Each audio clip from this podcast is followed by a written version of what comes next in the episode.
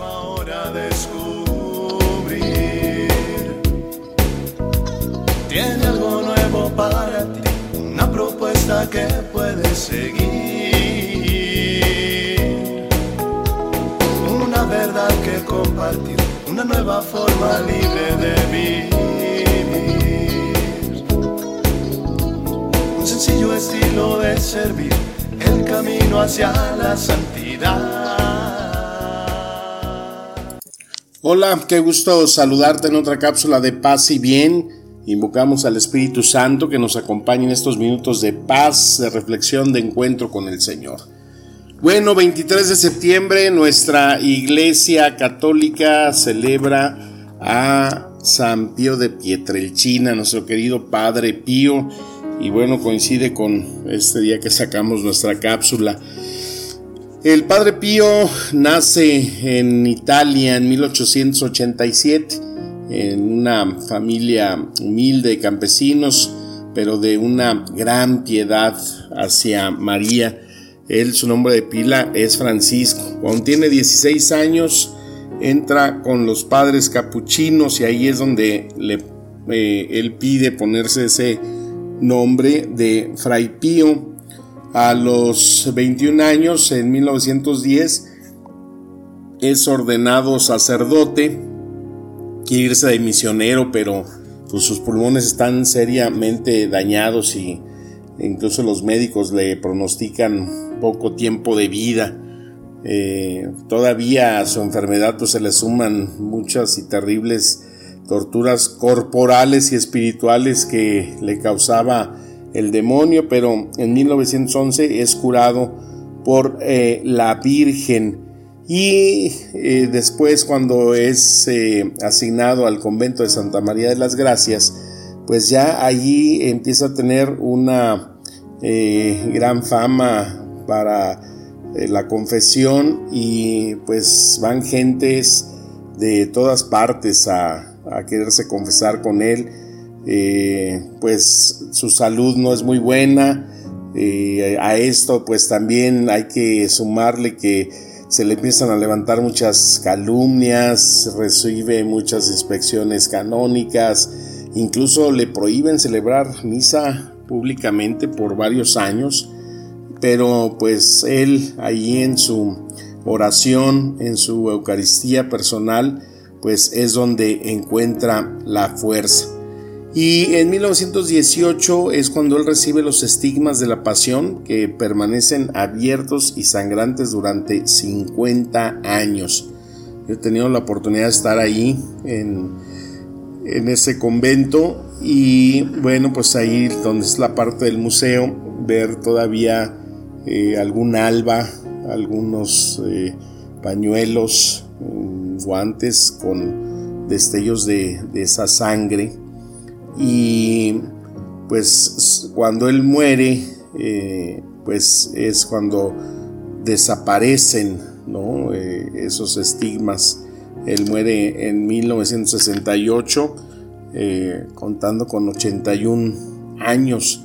Pero todo ese tiempo que pues él tuvo esos estigmas, pues fueron parte de su vida diaria, su trabajo que pues sí lo lleva muchas veces a enfermar, pero como él era tan mm, fervoroso de la Virgen María, eh, encuentra siempre su sanación corporal gracias a esa intercesión de la Virgen María. Y de ahí él funda ese eh, hospital ¿no? famoso que es la Casa Alivio del Sufrimiento un hospital de última generación, le metieron muchísima lana, por eso era tan criticado. Tenían pues muchos bienhechores de todo el mundo para poder eh, construir ese hospital. Pues él es declarado venerable en el año 1997, lo beatifican en 1999 y es canonizado en el año 2002.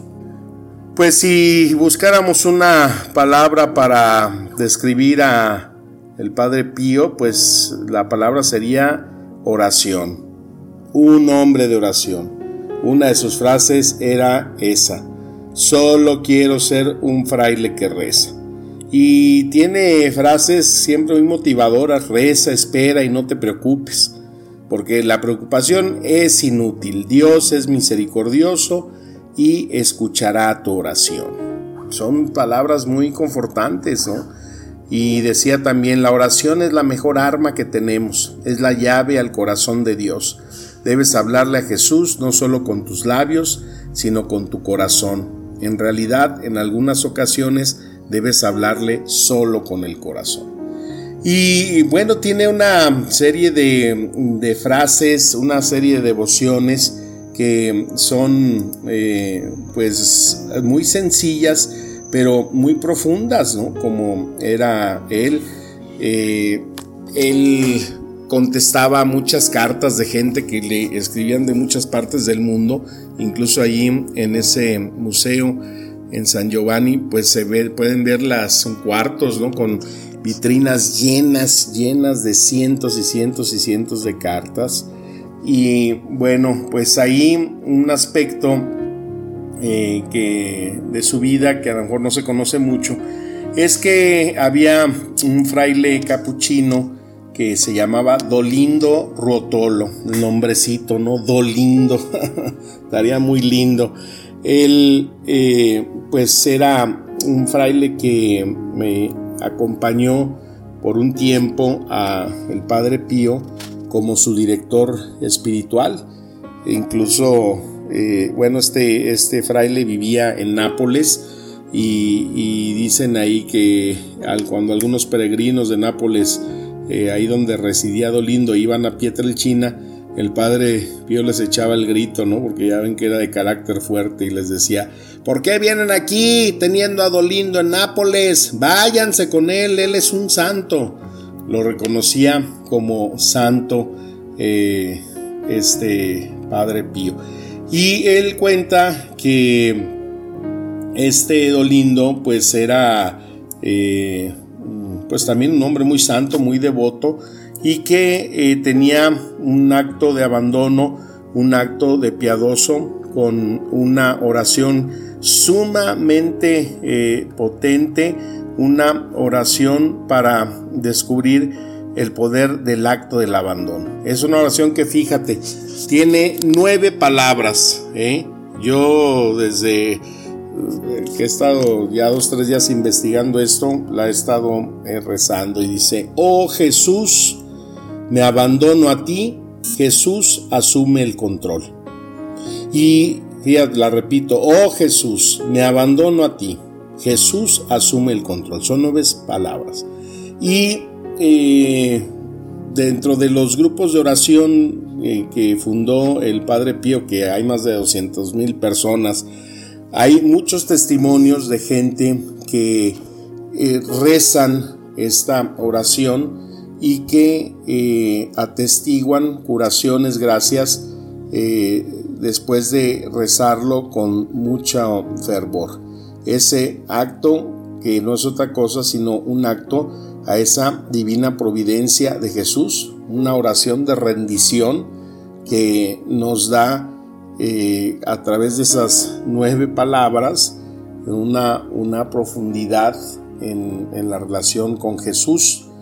Entonces, eh, mm, cuenta ahí el Padre Pío que este eh, Dolindo le, le había compartido que el mismo Jesús en su oración le había dicho esas palabras, ¿por qué te confundes con tu preocupación? Yo creo que estaba preocupado en una situación dolindo, le dice, ¿por qué te confundes con tu preocupación? Déjame a mí el cuidado de tus asuntos y todo estará en paz. Te digo en verdad que todos los actos de entrega verdadera, ciega y completa producen el efecto que deseas y resuelven todas las situaciones difíciles. Entonces, este acto de abandono es algo que eh, mm, pues el Pío compartió a muchas personas y que a través de esta simple y breve oración se puede encontrar verdaderamente eh, mucho ayuda, mucho alivio a nuestras situaciones estresantes. a nuestras ansiedades, a nuestras situaciones que no podemos controlar o cuando quizás tenemos mucho que hacer o cuando estamos eh, teniendo sensaciones persistentes de inquietud que no nos podemos quitar. no importa lo que sea, esta oración hay testimonio de que es increíblemente útil y pues va muy bien si estás batallando con cualquier tipo de ansiedad. Oh Jesús, me abandono a ti, Jesús asume el control. Pues hay que practicarla, ¿no? Es algo que podemos rescatar de esta alegría de celebrar hoy a nuestro Padre Pío y también de las cosas que debemos subrayar en la vida espiritual de el Padre Pío pues será eh, ese momento en que él celebraba la Eucaristía. Porque pues Pío es el testimonio de la importancia que dice eh, debemos tener en la Eucaristía como el centro de nuestra vida espiritual, porque Cristo vivo se hace presente en todos los altares alrededor del mundo, todas las horas de todos los días del año. Este es el misterio del sacrificio perpetuo y es el Padre Pío quien mejor nos muestra cómo un alma consagrada debe vivir la entrega de nuestro Señor. Todos los sacerdotes del mundo deberían tomar su ejemplo de piedad frente a la celebración de la entrega que Dios hace por nuestra salvación. Este profundo misterio parece ser olvidado por el mundo actual que tiene a, cometer el enorme error de considerar la misa como una recordación y no como lo que realmente es Cristo vivo presente en los altares. Pues es algo que eh, nos motiva a todos, ¿no? A quienes celebramos y a quienes participamos de la Eucaristía. El celo que eh, tenía Pío por la Eucaristía es algo que nos debe de motivar, que nos debe de tener siempre eh, presentes en esa fuerza de nunca hacer de lo sagrado lo cotidiano o sea, de no hacerlo ordinario. Y cuando escuchamos noticias como la que escuché ayer de un sacerdote eh, italiano que está siendo acusado por tráfico de drogas, porque eh, utilizaba eh, la iglesia, su iglesia, para tener este tipo de actos ilícitos en donde eh, pues había malversación de fondos, donde tenía una doble vida este cura de tan solo 40 años, eh, híjole, dices, ¿cómo es posible, no? ¿Cómo eh, se puede caer? ¿Cómo se puede llegar a profanar lo, lo sagrado? ¿Cómo se puede llegar a manchar, a degradar tan terriblemente el ministerio que pues se recibe solamente por esa gracia de Dios, pero pues Él sabe.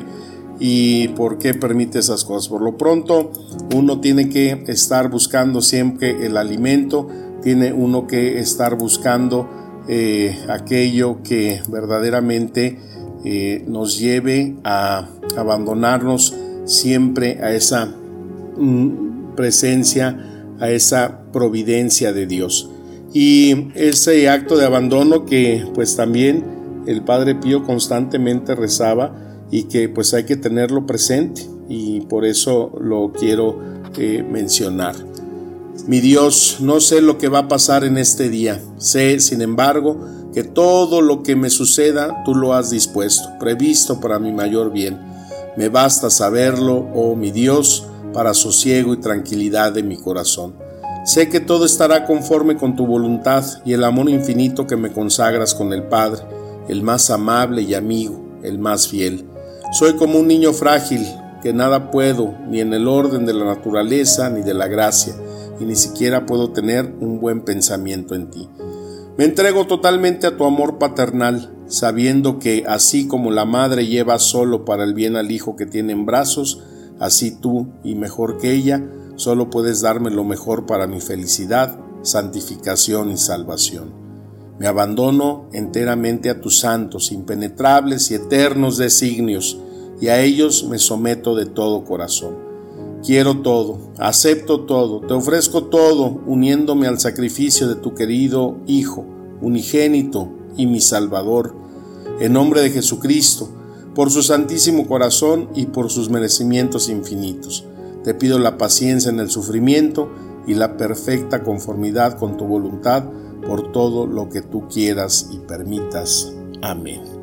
Bueno, pues esta oración, este acto de abandono a la providencia, pues nos lleva a poner siempre nuestra rodilla doblada, nuestro corazón humilde a esas gracias que se reciben cuando oramos con devoción, como nos enseña, como nos lleva y nos invita el Padre Pío.